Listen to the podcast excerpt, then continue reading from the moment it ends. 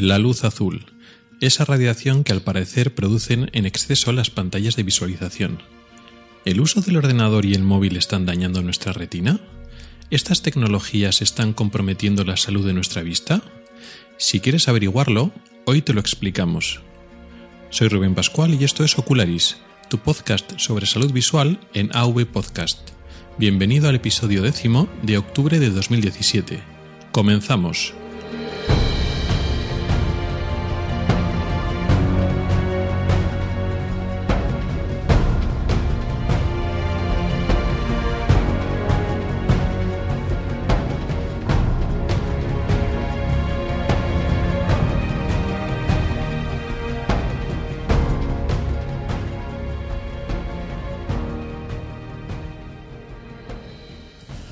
Hola a todos y bienvenidos a un nuevo episodio de Ocularis.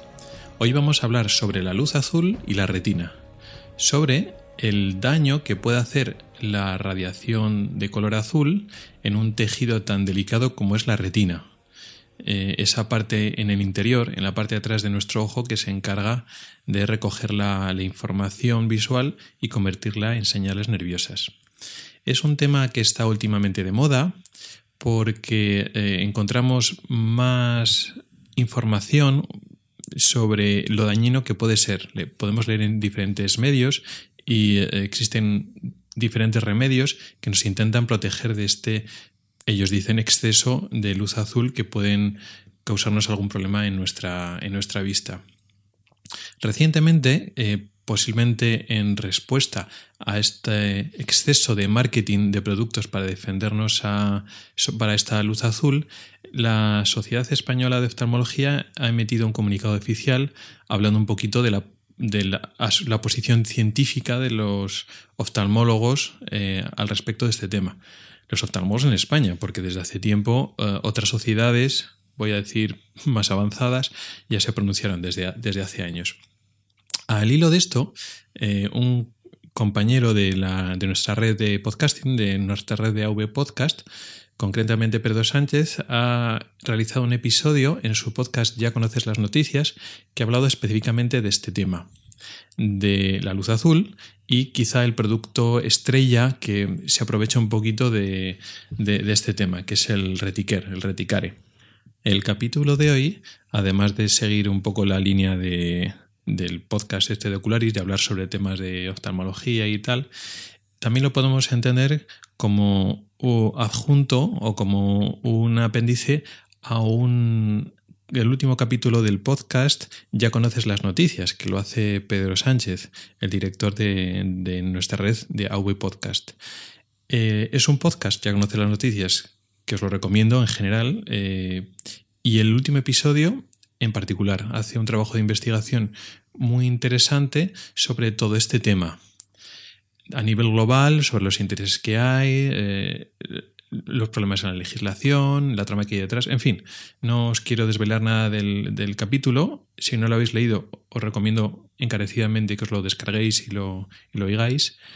Pero yo me voy a concentrar más, digamos, en la parte científica o en la parte eh, técnica de, si funciona, no funciona, etc. Luego, lo que hay detrás de esta empresa concreto, del, de Retiquer, o lo que puede haber eh, como intereses de, pues de marketing, de ventas, o de eh, influencias, o de investigaciones mm, dudosas, hoy yo no me voy a meter. Os recomiendo que oigáis el, capítulo de Pedro y, yo creo, creo, que con esto iba a tenéis una, una visión completa.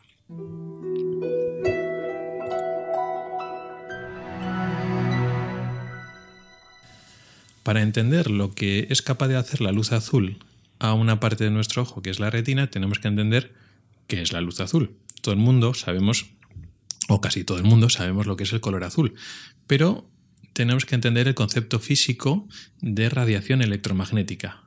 La radiación electromagnética es una entidad física que se puede comportar como una onda electromagnética o como una partícula, como un fotón. Esa radiación electromagnética tiene una energía. Esa energía, por una parte, condiciona lo que va a pasar cuando llegue a un sólido o un tejido y por otra parte, condiciona digamos, el nombre o la clasificación que le vamos a dar. De hecho, el espectro electromagnético lo dividimos por la energía o también por la longitud de onda, que es la inversa de la energía. Es decir, cuando una, una radiación tiene una longitud de onda más larga, es que tiene menos energía y viceversa. En este caso, las radiaciones, la parte del espectro electromagnético más energética eh, son los rayos, los rayos eh, gamma, los rayos cósmicos y los rayos X. Son radiación de alta energía que por suerte en la naturaleza y en nuestro entorno no hay casi. Es decir, que las podemos un poco ignorar. No hay casi en este caso rayos X, eh, hay muy poquito en nuestra atmósfera y los rayos cósmicos, los rayos gamma, están parados por nuestra, tanto por la magnetosfera como por la, por la atmósfera. Con lo cual vamos a olvidarnos. Entonces vamos a partir, a partir de la parte, la parte que nos interesa del espectro electromagnético, la comenzamos con los rayos ultravioleta. Serán los rayos más energéticos con los que nos vamos a tener que enfrentar. Después de los rayos ultravioletas está la radiación visible, lo que nosotros llamamos luz visible. Y ahí están los diferentes colores. Según la energía que tiene la radiación visible, pues tiene un color o, menos color. Por debajo de, la luz visible están los infrarrojos, que tienen menos energía. Y luego por, está por debajo eh, las microondas y luego después las ondas de radiofrecuencia y las ondas radio. Cuanto menos energía tienen, la longitud de onda es más larga y menos interactúan con, en este caso, con los tejidos vivos, con, nosotros. Para que nos podamos entender, em, para una radiación de radiofrecuencia, pues como, como, el wifi o las ondas radio, o las ondas de, televisión, etc., nosotros eh, somos transparentes. tenemos que entender que todo es parecido a una luz. Mm, nosotros llamamos luz a lo que es la luz visible y luego después los rayos X o, la onda de la Wi-Fi y tal, pensamos que es una entidad diferente o extraña y resulta que es, digamos, más de lo mismo. Según la frecuencia que tiene o la energía que tiene, se comporta diferente, pero tenemos que entender que la radiación Wi-Fi o que un emisor de Wi-Fi, de un router, es como si fuera una bombilla. Para nosotros no, pero emite una radiación que es similar a la luz de una bombilla o pues un móvil que emite radiación de tipo microondas. Eh, también sería como si tuviera una bombilla dentro y esa bombilla lo que hace es emitir luz, lo que pasa es una luz que es invisible para nosotros, es más, que prácticamente nos atraviesa. Los microondas nos atraviesan en su mayor parte y conforme avanzamos en el espectro hacia ondas menos energéticas, como las ondas de radio, etc., somos totalmente transparentes, es decir, nos atraviesan sin afectarnos. Por tanto, eh, de estas ondas también nos vamos a olvidar. Es decir, en la, retina no tiene sentido, y en el resto del cuerpo, no tiene sentido que nos preocupemos de eso poquito la radiación microondas es capaz de, depende del espectro de microondas, es capaz de calentar un poquito el tejido cuando eh, estamos mucho rato y una intensidad grande de esa radiación, pero vamos, mm, también despreciable. Realmente nos tenemos que quedar, para lo que nos interesa en el ojo, la ultravioleta, la luz visible y los infrarrojos muy poquito. También es cierto que interactúan poquito con nosotros.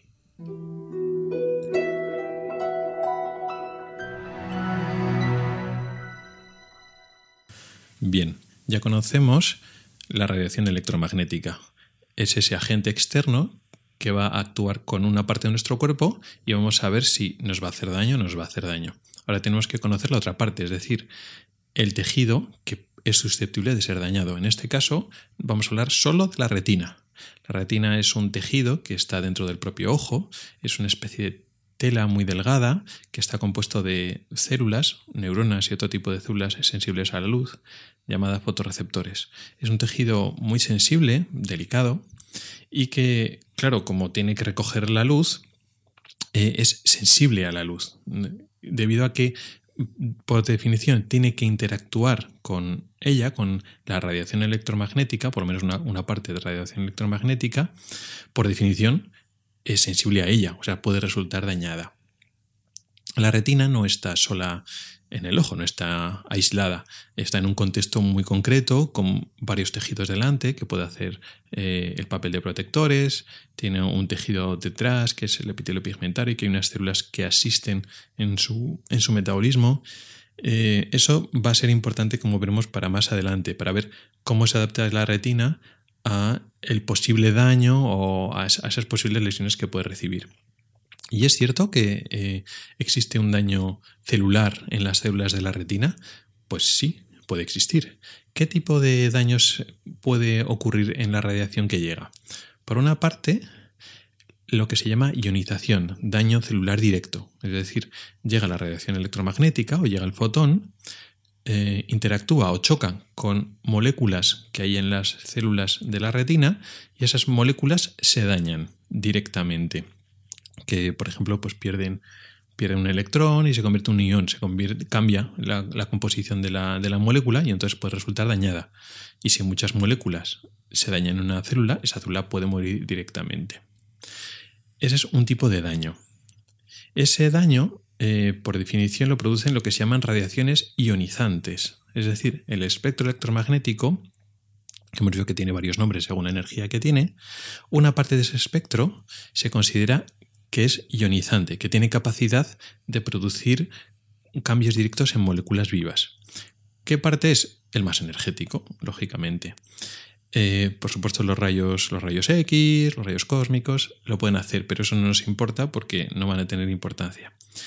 La que sí que va a tener importancia es la luz ultravioleta. La luz ultravioleta tiene potencial ionizante menos que los rayos más energéticos. Los rayos X, digamos, serían más peligrosos para nuestro cuerpo en general. Pero la luz ultravioleta sí, tiene, tiene capacidad. Pues depende de las dosis, depende del tiempo de exposición, depende de cómo ese tejido puede estar protegido, pero tiene potencial de producir ese daño. El resto de radiaciones, como no son ionizantes, por definición, no pueden producir ese daño celular directo, no pueden hacer esos cambios en las moléculas, no pueden robarnos un electrón y esa molécula cambiar. No. Pero también interactúan eh, eh, con, nosotros. ¿Qué es lo que produce cuando llega una radiación que no es ionizante? O también, eh, una ionizante también produce esa, ese, ese cambio. Se intercambia por calor. Es decir, cuando las, todas nuestras moléculas eh, están vibrando, están moviéndose debido a que al calor, a la temperatura. Cuanto más temperatura, más vibran.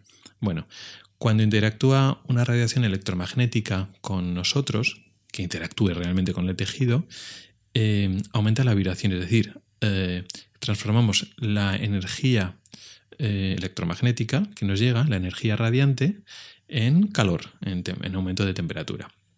Con lo cual, depende de la cantidad de energía eh, que transformemos en calor, depende de la intensidad, depende del tiempo de exposición, etcétera, etcétera, pues se puede producir un calentamiento. Si es un calentamiento muy brusco, que no nos permite adaptarnos, se puede producir una lesión de tipo quemadura. No solemos a veces utilizar el término quemadura en las lesiones en la retina por esto, que ya veremos los nombres que tienen, pero en el fondo sí es una quemadura. Es una, lesión producida por un daño, digamos, eh, calorífico que ha venido eh, de, esa radiación. Con lo cual vamos a tener ionización por parte de los rayos ultravioleta y luego después una posible mm, quemadura o un calor que nos va a llegar tanto de los ultravioletas como de la luz visible, como y en menor medida en los infrarrojos cuanto menos energía tiene la, radiación que nos llega, pues menos calor nos va a producir a igualdad de, intensidad, etc. ¿Mm? Luego, aquí es una buena idea empezar a eh, hablar Mm, a explicar por qué hablamos de luz azul, luz azul y no luz visible en general, ¿no? Parece que eh, cuando leemos de lo dañino que es la luz, no hablamos de la luz en general, sino de la luz azul, no ni la verde, ni la roja, ni la amarilla, sino la azul. Bueno, ¿por qué? Porque, como hemos dicho, los colores mm, están ordenados dentro del espectro electromagnético, pues como en el, el arco iris. De tal forma que la banda de la violeta, el violeta y el azul tiene más energía. Luego, pues el verde, el amarillo, naranja, rojo. Y el rojo es el menos energético de, todos. Eso es importante. Pues según lo podemos leer en este, este tipo de em, campañas que nos eh, quieren mm, advertir o asustar con el tema de luz azul, sí que importa. Luego en la práctica, si tú miras los números, realmente tampoco es tan importante, porque es que las van, la energía que hay entre, de diferencia de energía entre una luz azul y una luz, por ejemplo, verde, no es tanta. Voy a poner un ejemplo a ver si se entiende mejor. Vamos a, en vez de hablar de espectro electromagnético, vamos a hablar de mm, temperatura. Estamos estudiando si eh, una temperatura es capaz de hacernos daño a nuestro cuerpo. Y tenemos, yo que sé, los rayos ultravioleta que van de los 60 a los 100 grados. Tiene mucha potencial para quemarnos porque tiene mucha energía. Vale. Y vamos a hablar de la luz visible que tiene menos energía. Bueno, pues si la. Vamos a suponer que la luz verde tiene 40 grados, pues la luz azul tiene 40 grados y medio. ¿Es más energético? Sí. Teóricamente, ¿e-, ¿es más posible quemarse con 40 grados y medio que con 40? Sí, teóricamente sí. Pero la diferencia es mínima. Hay muy poquito. Lo mismo que el espectro ultravioleta. Es un rango muy amplio. Digamos muchos grados de diferencia.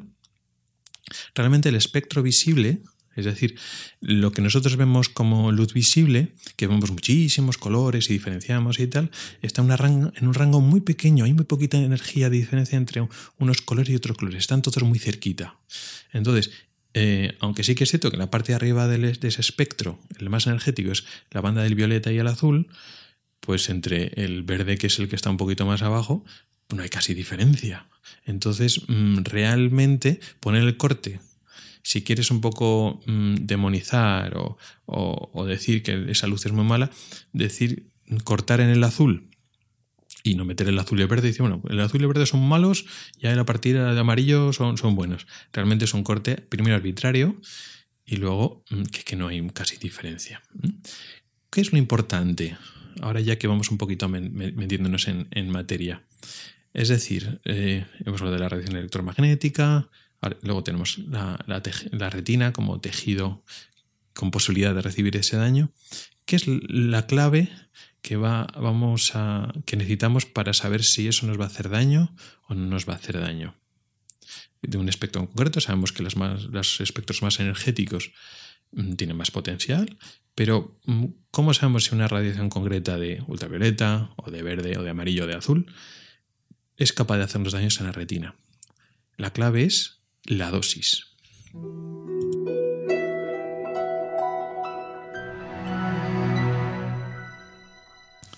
Hablo de dosis como la cantidad de ese agente externo que va a interactuar con nosotros, ¿no? con nuestros tejidos. En este caso, hablar de dosis puede sonar extraño, porque será pues, la intensidad de la, onda y el tiempo de exposición, etc. Pero el concepto de dosis lo entendemos bien mm, para compararlo con otro tipo de cosas, ¿no? Como una dosis de mm, otros elementos externos que son capaces de, hacernos daño o no. ¿Qué otros elementos son capaces de hacernos daño? Eh, por ejemplo, el oxígeno. El oxígeno, que es esencial para la vida, por lo menos para, para nuestra vida, eh, es dañino, es tóxico, es perjudicial. Y sin embargo, es esencial. ¿Cómo podemos eh, em, compatibilizar estos dos conceptos que son, parece, contrarios? La clave es la dosis, ¿no? No existe. es la dosis la que hace el veneno o lo que hace o que una sustancia sea beneficiosa. El oxígeno, eh, desde hace millones de años, en la naturaleza, en nuestra atmósfera, tiene, o las capas, capas bajas de la atmósfera, tiene una concentración bastante constante, que es del, 21%. Ese 21% eh, ha modelado nuestro cuerpo eh, y ahora estamos perfectamente adaptados a esa en concreto. Si ahora y la necesitamos, y nos falta oxígeno, pues moriríamos en pocos segundos, etcétera, claro. Pero si nosotros ahora respiráramos oxígeno al 100%, depende de cómo funcionen nuestros pulmones, podrían hacernos daño. No es así en las personas que tienen eh, insuficiencia respiratoria, que les llega mal el oxígeno porque no se ventila bien, no llega bien el aire al, dentro de los pulmones, a los alveolos, y entonces nosotros subimos, somos capaces con unas gafas nasales en un hospital o eh, podemos eh, suponemos oxígeno al 100% para elevar la cantidad de oxígeno. Pero en, unos pulmones que funcionan bien, un exceso de oxígeno puede dañar al propio pulmón. Entonces hablamos de que para el pulmón el oxígeno puede ser perjudicial, puede ser veneno. Y sin embargo, la razón de ser de los pulmones eh, es precisamente capturar el oxígeno. Entonces, es un poco raro, ¿no? Decir, pues eh, los pulmones están, digamos, por decirlo así, ¿no? Simplificando, para eh, coger ese oxígeno, pero el oxígeno es peligroso para los pulmones. Sí, pero solo a unas dosis anormalmente altas que eso no se va a enfrentar normalmente. Y eso funciona así, es decir, hay algunos órganos eh, que han evolucionado, se han adaptado y su razón de estar ahí eh, es debido a una serie de agentes físicos. Y esos agentes físicos, como interactúan con ellos, pueden llegar a ser perjudiciales a dosis altas y sin embargo no tenemos que un poco preocuparnos por ellos. Otro ejemplo, pues los riñones. Los riñones funcionan con agua, filtran, filtran agua, el agua de la, de la sangre, un exceso de aporte de agua, por decirlo así, puede dañar a nuestros riñones. Y sin embargo no tenemos que pensar que el agua de por sí misma es peligrosa. Claro, un exceso de agua sí, pero a dosis normales el agua pues es necesaria para nuestra vida. Bueno, pues con el ojo pasa exactamente lo mismo. El ojo es un órgano que ha evolucionado a partir de un agente externo que es la luz o la radiación electromagnética la que puede interactuar con, con ella. Entonces, el, ojo necesita la luz, de su motivo de su existencia, y a dosis altas de luz, ultravioleta, azul, cualquier radiación que interactúe en mayor o menor medida con el ojo a dosis suficiente puede ser dañina. Pero eso no quiere decir que tengamos que, obligatoriamente preocuparnos por ello si tenemos una dosis la normal, la que nos, eh, la que nos hemos adaptado.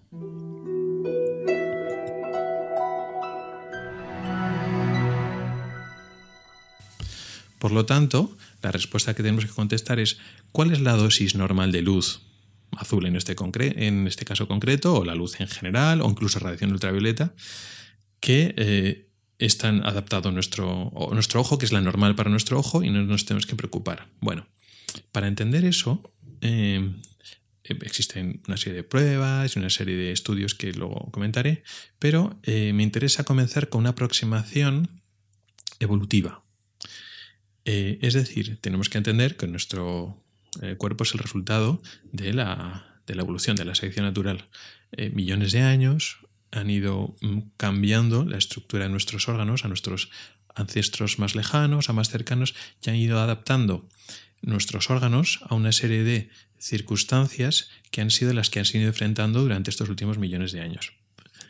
En el caso de la luz, mm, no ha habido cambios relevantes en estos últimos años. Es decir, los últimos mil, dos mil años mm, eh, nos tenemos una luz solar pues parecida a los últimos 5 o 10 millones de años.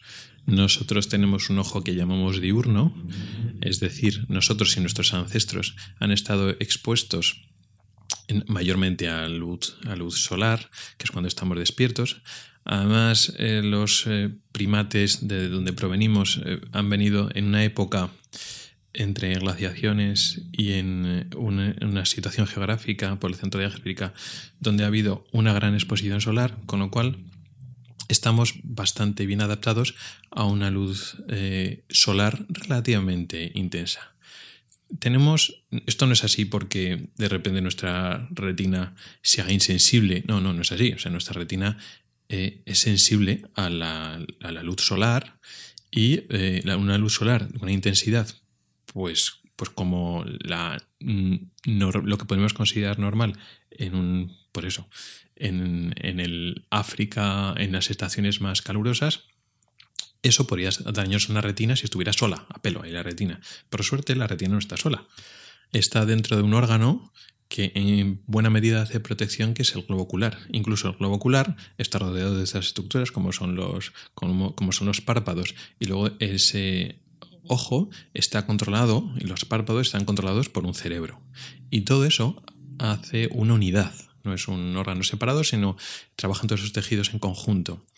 Por lo tanto, tenemos una serie de mecanismos para proteger del daño de la retina, que son, como veremos ahora, muy eficaces. ¿Qué mecanismos son estos? Pues bueno, la retina está en el fondo del ojo, tiene que atravesar unas estructuras que son más o menos transparentes. Por ejemplo, son la córnea y en menor medida el cristalino. Eh, son transparentes para los, la luz menos intensa, la luz visible, pero son menos transparentes para la luz ultravioleta, que es la más peligrosa no son tan... Sí que llega algo de ultravioleta al fondo de ojo, pero gran parte de la luz ultravioleta se queda en la córnea. Entonces ya hay unos, una serie de elementos protectores.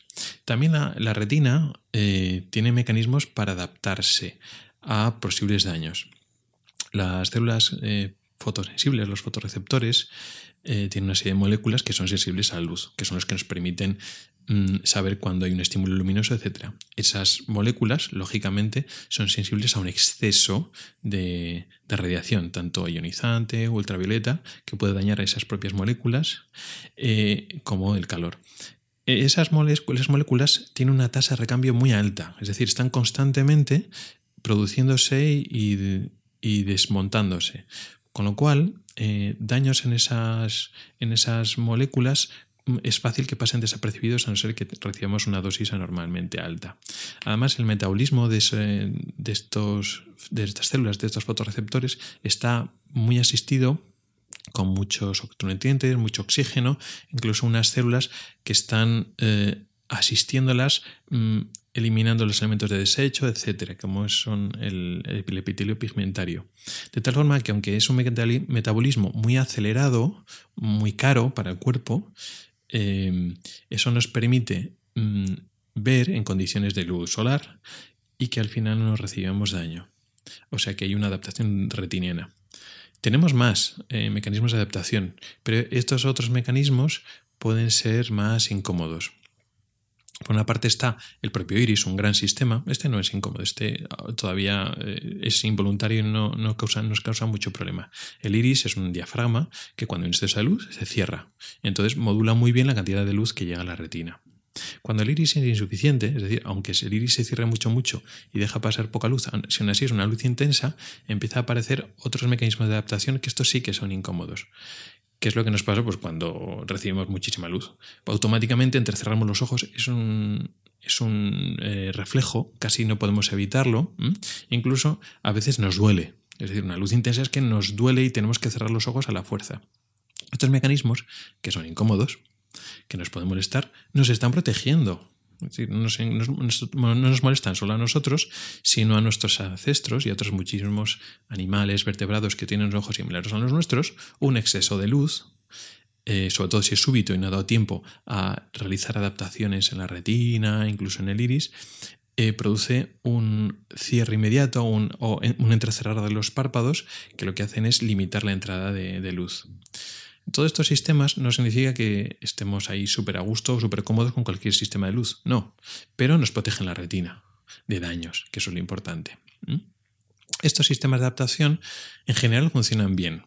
De hecho, eh, en general los daños en el ojo por un exceso de luz solar son muy poco frecuentes, muy muy poco frecuentes, teniendo en cuenta que estamos mm, en una vida al aire libre, eh, ahora cada vez menos, ¿no? Pero en general, cuando vivimos o estamos una serie de horas al aire libre, está todo el mundo casi viviendo eh, y expuestos a luz solar, pues son muy, muy escasas. ¿Cuándo ocurre? Es circunstancia donde hay mala adaptación. Cuando uno que está acostumbrado a, vivir en un entorno urbano con poca exposición a la luz, de repente coge las vacaciones y se va a la playa, pues a veces se producen quemaduras eh, oculares. Es curioso porque le ocurre a esa persona y otra persona que está acostumbrada a una vida en el campo que está más expuesta a la luz, no le pasa, porque digamos que está acostumbrado. Le pasa, digamos, al, a los urbanitas, ¿no? que se van de repente de vacaciones y tal, y es cuando se le queman. Pero curiosamente, cuando se producen quemaduras oculares, normalmente no es en la retina, que es el tejido más delicado. Es habitual que se produzcan quemaduras en la córnea. Las quemaduras en la córnea, sobre todo por la radiación ultravioleta, eh, regeneran muy bien, o sea, no se producen Mm, casi nunca complicaciones a largo plazo, pero duele mucho. Y ese es un mecanismo evolutivo muy interesante. Que te duela para que tengas cuidado y hagas caso cuando hay una luz intensa, cuando hay un sol intenso y te molesta, eh, hagas caso a esa molestia y no te quedes ahí porque te quieres tomar el sol y estar ahí vuelta y vuelta. Entonces es un mecanismo evolutivo muy interesante. Por tanto, es muy raro que se produzcan lesiones en la retina. ¿Cuándo se produce? Bueno, pues en los eclipses solares o cuando alguien de forma incomprensible decide mirar de frente a la luz del sol. Ahí sí que se puede producir lesiones en las retinas. Pero ya os comento que esto es muy, muy, muy raro.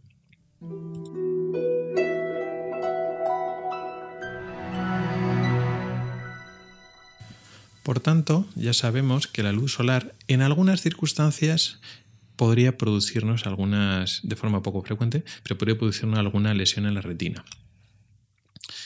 Em, la luz solar eh, tiene unas radiaciones relativamente altas, tanto de ultravioletas como de luz visible e infrarrojos. También esto como dosis absolutas. Como dosis absolutas tiene mucho de todo. Pero también tiene una dosis relativa de azul relativamente alta. Dosis relativa que es en comparación con, otro, con los otros colores, con los otros espectros de luz visible, nosotros recibimos de forma natural bastante azul. ¿Por qué? Pues porque el cielo es azul. Por lo tanto, mm, en los días nublados menos, pero también. Pero en los días que no estamos nublados, cuando estamos en la, por la calle, más o menos la mitad de la retina o algo menos está recibiendo luz principalmente azul. La parte baja de la retina, que es lo que reciben los rayos de luz que vienen de arriba, estamos recibiendo luz azul. Si encima, pues, eh, los trabajadores que eh, están trabajan en el mar, o pues, mucho más, lógicamente, entonces ya reciben azul como para aburrir. A pesar de esto, eh, nosotros hemos dicho que estamos bien adaptados a ello y la luz visible muy raramente nos produce daño pero no es la única fuente de luz que puede llegar a nuestros ojos. ¿Qué otras fuentes de iluminación eh, pueden ser más dañinas que la luz solar? Las hay. Eh, sobre todo en accidentes industriales o luces láser. Luces puntero láser, otras luces láser que pueden dar accidentalmente a nuestros ojos y en, algún tipo de, industrias, de, fábricas que trabajan con radiaciones electromagnéticas altas, ultravioleta, luz visible y muy raramente luz infrarroja, que con dosis excepcionalmente altas de emisores de luz que son especiales, eh, pueden hacernos daños. Eso está muy medido, muy regulado y se supone que tiene que haber unos sistemas de seguridad muy, eh, muy eh, estrictos. Sin embargo, si hay un accidente y no funcionan bien los sistemas de seguridad, podrían producirse daños y lesiones en la retina, quemaduras o lesiones en, nuestra retina. Como vemos, esto es algo excepcional y tiene que fallar los sistemas de seguridad porque todo esto está muy medido. Olvidando esto, en general, la luz artificial y cualquier iluminación y radiación que nos llega a nosotros, digamos, doméstico, eh, es mucho más seguro. ¿Por qué? Porque la luz artificial no tiene ultravioleta. Cuando hablo de luz artificial hablo pues de las de iluminación normal, de lámparas, um, tanto de incandescencia como las, eh, las luces fluorescentes, de bajo consumo, los LED, etcétera, no tienen luz ultravioleta, que es lo más peligroso. Y además, eh, la luz visible tiene mucha menos dosis que la luz solar. Por lo tanto, pues tiene mucha menos capacidad de hacernos daño. Esto incluye también la luz de las pantallas, la luz LED, la tecnología LED de las pantallas de ordenador, del móvil, del tablet, etc., eh, no tiene luz ultravioleta y la luz visible tiene mucho menos intensidad, incluida la luz azul. Aparte de que nos dicen la luz LED tiene más cantidad de, la luz, de luz, azul que las lámparas de incandescencia o de algunos otros tipos de, iluminación. Eso ahora ya es discutible, antes era más cierto, ahora ya es más discutible, pero aunque eso sea cierto, eh, es mucho menos que la luz solar. Tanto a nivel absoluto como a nivel relativo hay mucho menos luz azul y de otras, de otras eh, partes del espectro que la luz solar.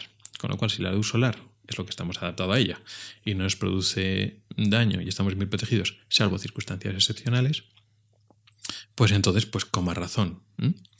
Por eso, eh, al margen de las pruebas de las que vamos a hablar ahora, tenemos que entender que, es, que no es plausible la, hipótesis que nos plantean. Es como decir, eh, estamos adaptados bien a que el, agua de con 30 y con 40 grados, por ejemplo, no nos hace daño. ¿Por qué? Pues porque aunque 40 grados está por encima de la temperatura del cuerpo, que tiene que ser 36-37, pues nuestra piel pues, eh, tiene un sistema de adaptación, la propia sangre disipa el calor, bla, bla, bla. Vale. Pues si con 40 grados no nos quemamos, con 35 menos todavía. Pues esto es lo que pasa un poquito con, esta, con esta idea. Estamos adaptados, es uno muy bien adaptado a intensidades altas, a dosis altas de esta radiación. En teoría, a dosis muy altas nos puede hacer daño, pero a las dosis, digamos, altas de la luz solar no nos hace daño. Una dosis baja, pues no tiene ninguna capacidad de hacernos daño.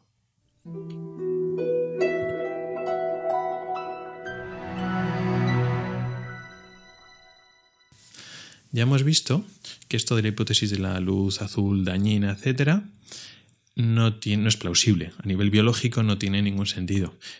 Pero es que además esto está muy estudiado. Sorprendentemente es una hipótesis que ha tenido mucha, mucha relevancia en los últimos años, iba a decir décadas, y se han hecho muchos estudios al, respecto. Sí que conocemos la lesión eh, en la retina eh, por una dosis exageradamente alta eh, se llama retinopatía por radiación o cuando afecta el centro de la retina se llama maculopatía por radiación. La gran mayoría de las veces es, concretamente una maculopatía solar, excepto un, algún accidente industrial o un daño por un puntero láser, un láser. Eh, casi siempre es maculopatía solar y casi siempre son por eclipses o por personas que se han quedado mirando directamente al, al sol. Estas son las lesiones agudas que esto en un entorno, digamos, doméstico con pantallas es imposible que se produzca. Sin embargo, no hay ninguna enfermedad retinina crónica identificada por la luz. Sí, no hay, no existe. Sí que es cierto que se ha pretendido asociar a una enfermedad eh, conocida y muy frecuente que es la degeneración macular asociada a la edad, una enfermedad del que, bueno, y posiblemente dediquemos un, episodio en exclusiva. Es una enfermedad de la, retina, del centro de la retina, degenerativa, donde se van dañando y perdiendo el tejido de la retina en personas mayores. Y se ha, pretendido, eh, relacionar, de hecho, en algunos mm, artículos o textos que podemos leer, la luz solar o incluso menciona también la luz azul. Por eso, porque esto desde hace tiempo se ha querido relacionar. Lo que pasa es que no hay pruebas claras, eh, a pesar de que se ha querido relacionar. Y eh, además fallan, digamos, los datos que llamaríamos epidemiológicos. La degeneración macular asociada a la edad es una enfermedad muy frecuente que se produce en, pues, de forma global en el ser humano eh, en, todos los sitios. Si estuviera relacionada con la luz solar o con la luz azul o con la radiación, eh, tendría que afectar más en las zonas geográficas donde hay más exposición a la luz, eh, en las zonas más cercanas del Ecuador.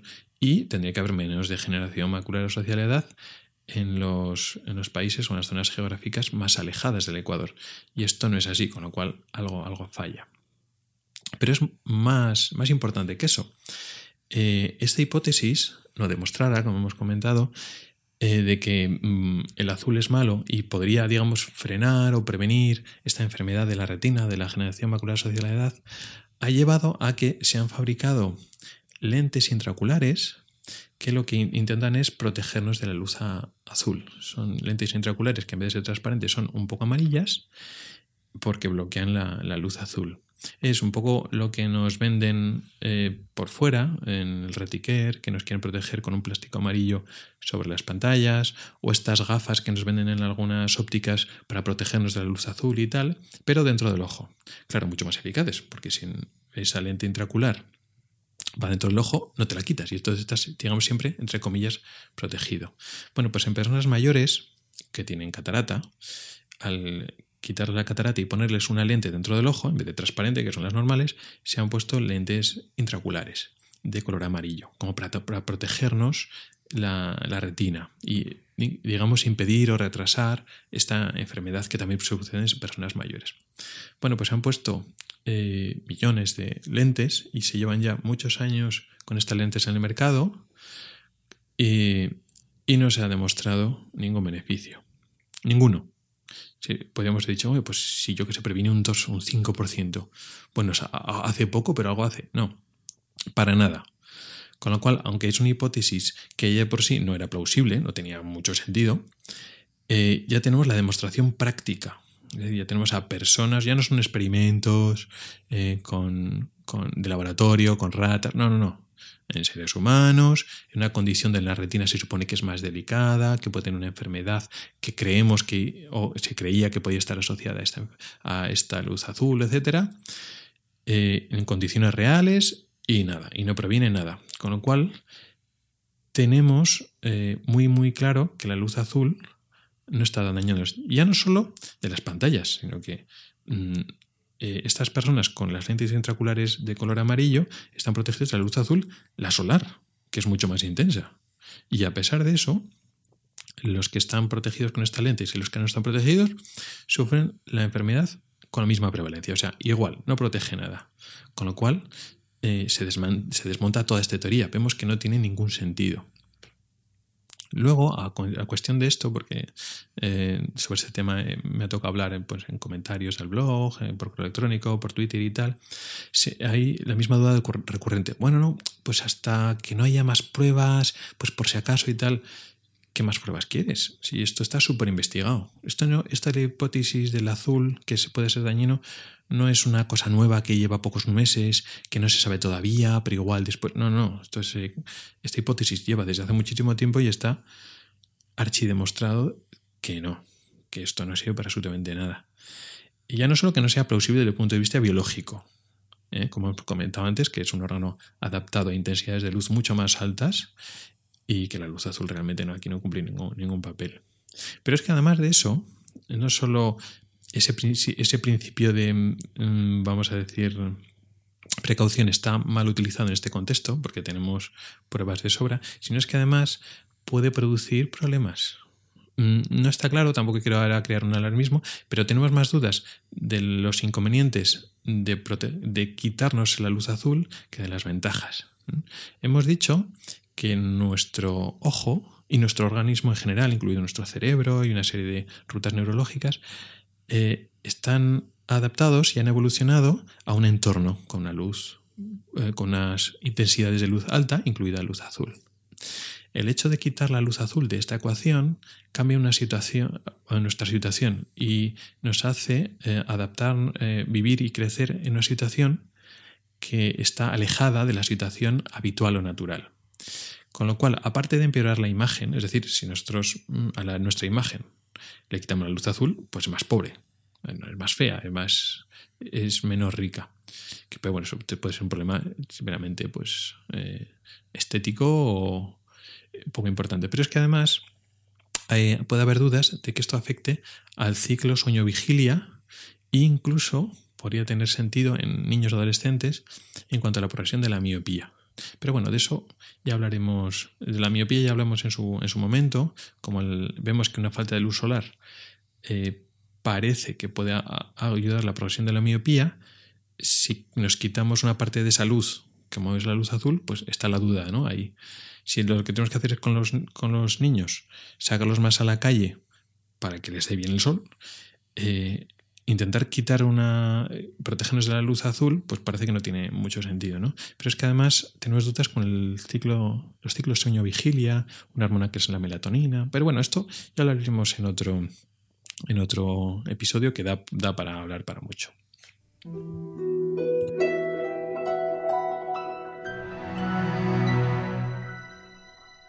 Como conclusión, podemos decir que la luz de las pantallas no es peligrosa para la retina.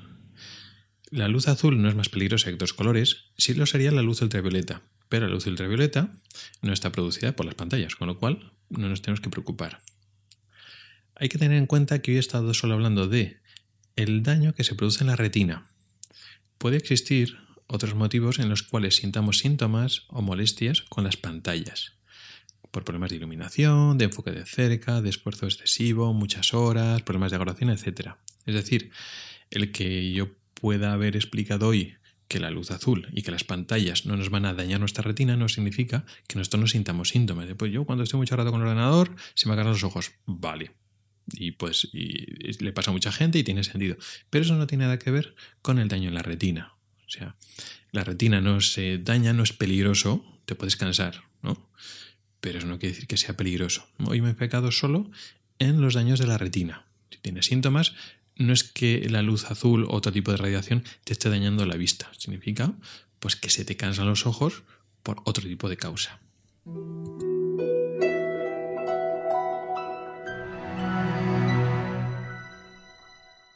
Y hasta aquí ha ido el episodio de hoy.